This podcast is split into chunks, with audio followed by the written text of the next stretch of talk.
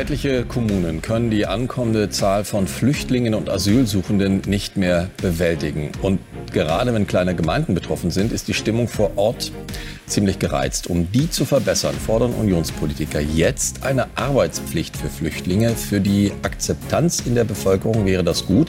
Und an Arbeitskräften mangle es sowieso aller Orten. Wir sind voll, wir können nicht mehr. Volle Turnhallen, volle Zelte. Verantwortliche im Dauerstress. Das ist 2015 Impotenz, das muss man ganz klar sagen. Für manche sind es einfach zu viele. Wir können unmöglich alle aufnehmen, die hierher kommen wollen. War der Familiennachzug schon mal das große Streitthema. Das könnte sich jetzt wiederholen, zumindest innerhalb der Regierungskoalition. Denn die FDP meldet Zweifel an, ob der erleichterte Familiennachzug, so wie er im Koalitionsvertrag der Ampel steht, angesichts gestiegener Zuwanderungszahlen noch sinnvoll ist. Marion, wir sehen es jetzt schon wieder, eigentlich ein Streit, der sich anbahnt zwischen Bundesinnenministerin Nancy Faeser auf der einen Seite, Länder, Kommunen auf der anderen Seite. Wir wollen aber noch mal darauf schauen, was Nancy Faeser heute gesagt hat. Denn, denn sie hat gesagt, dass acht von zehn Geflüchteten tatsächlich aus der Ukraine kommen würden. Das ist aber nicht ganz der Fall, auch wenn Nancy Faeser das heute gesagt hat. Richtig ist, dass das 2022 so war.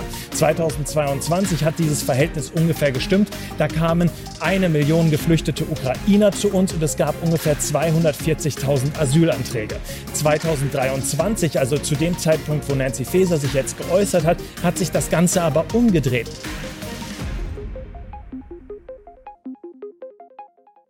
Mein Name ist Joanne und ich verlese heute die Stellungnahme zur Herausforderung, der unsere Stadtverwaltung gegenübersteht, verfasst von Robert Langer.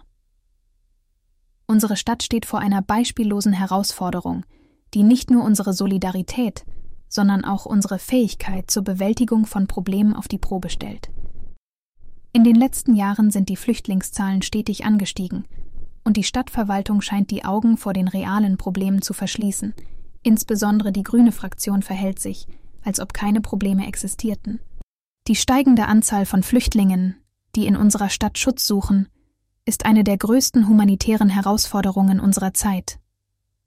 Viele dieser Menschen sind vor Kriegen, Konflikten und Verfolgung geflohen und suchen in unserer Stadt Zuflucht und Sicherheit.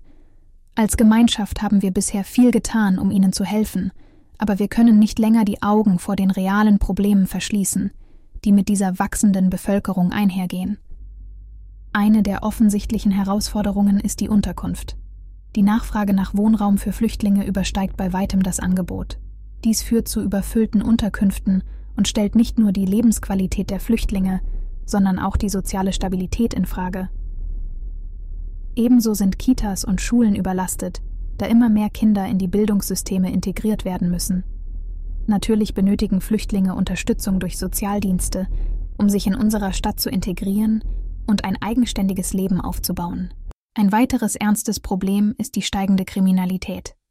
Es ist unbestreitbar, dass einige Flüchtlinge Straftaten begehen, was zusätzliche Polizeieinsätze erfordert, um die öffentliche Sicherheit zu gewährleisten. Wir dürfen jedoch nicht vergessen, dass dies nur eine Minderheit betrifft und die Mehrheit der Flüchtlinge friedlich ist und Schutz sucht.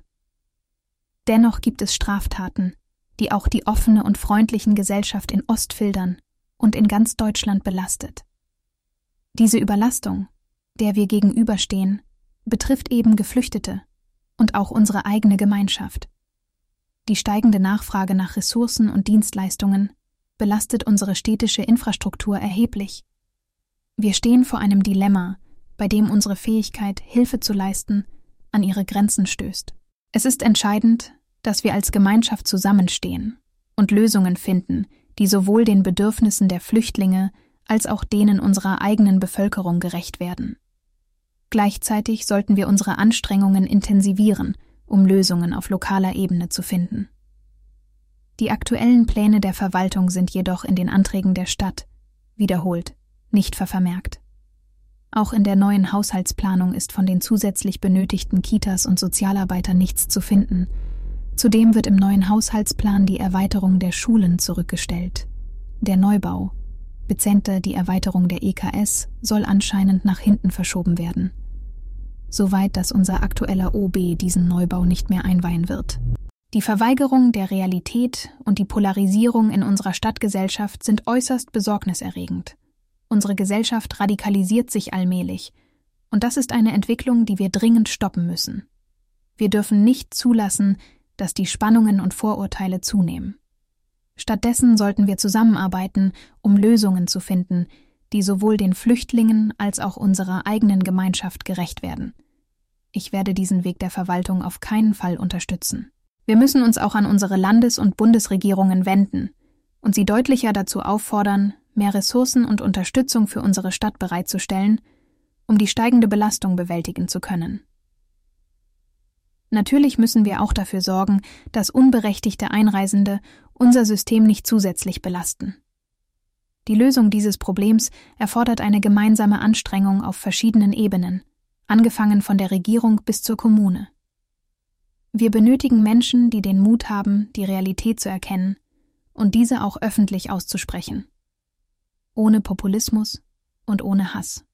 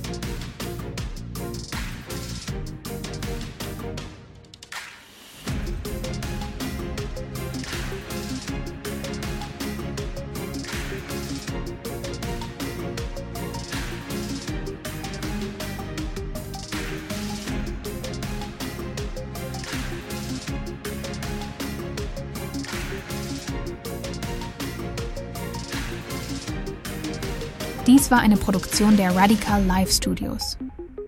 Nicht vergessen, folgt uns auf Spotify oder Apple Podcasts.